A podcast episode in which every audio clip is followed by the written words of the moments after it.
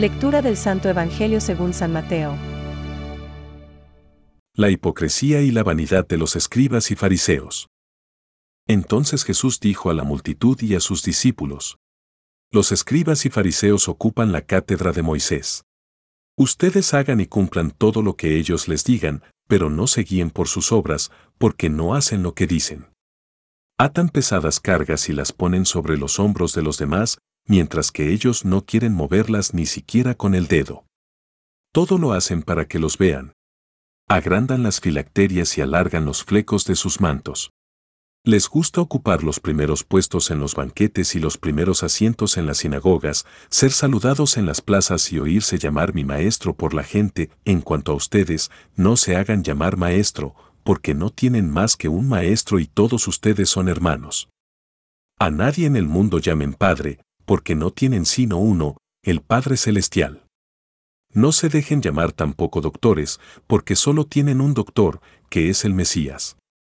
El más grande entre ustedes será el que lo sirva, porque el que se ensalza será humillado, y el que se humilla será ensalzado. Es palabra de Dios. Te alabamos, Señor. Reflexión.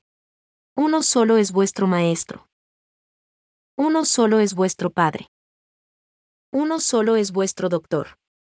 Hoy, con mayor razón, debemos trabajar por nuestra salvación personal y comunitaria, como dice San Pablo, con respeto y seriedad, pues, ahora es el día de la salvación. 12 Hogar 6.2. El tiempo cuaresmal es una oportunidad sagrada dada por nuestro Padre para que, en una actitud de profunda conversión, revitalicemos nuestros valores personales, reconozcamos nuestros errores y nos arrepintamos de nuestros pecados, de modo que nuestra vida se vaya transformando, por la acción del Espíritu Santo, en una vida más plena y madura. Para adecuar nuestra conducta a la del Señor Jesús es fundamental un gesto de humildad, como dice el Papa Benedicto.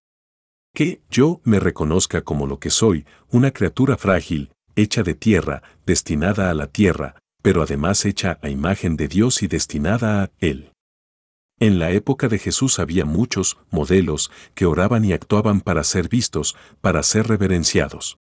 Pura fantasía, personajes de cartón, que no podían estimular el crecimiento y la madurez de sus vecinos. Sus actitudes y conductas no mostraban el camino que conduce a Dios. No imitéis su conducta, porque dicen y no hacen. Mateo 23:3.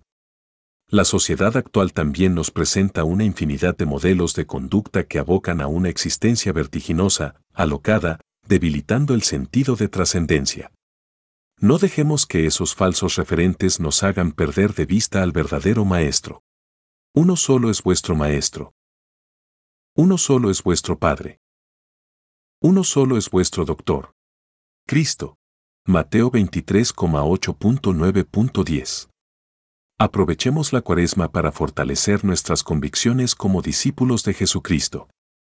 Tratemos de tener momentos sagrados de desierto donde nos reencontremos con nosotros mismos y con el verdadero modelo y maestro.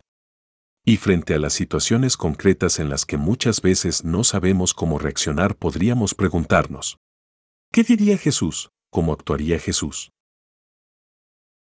Pensamientos para el Evangelio de hoy. Es mejor callar y obrar que hablar y no obrar. Buena cosa es enseñar, si el que enseña también obra. San Ignacio de Antioquía. Hoy más que nunca, la Iglesia es consciente de que su mensaje social se hará creíble por el testimonio de las obras, antes que por su coherencia y lógica interna. San Juan Pablo II.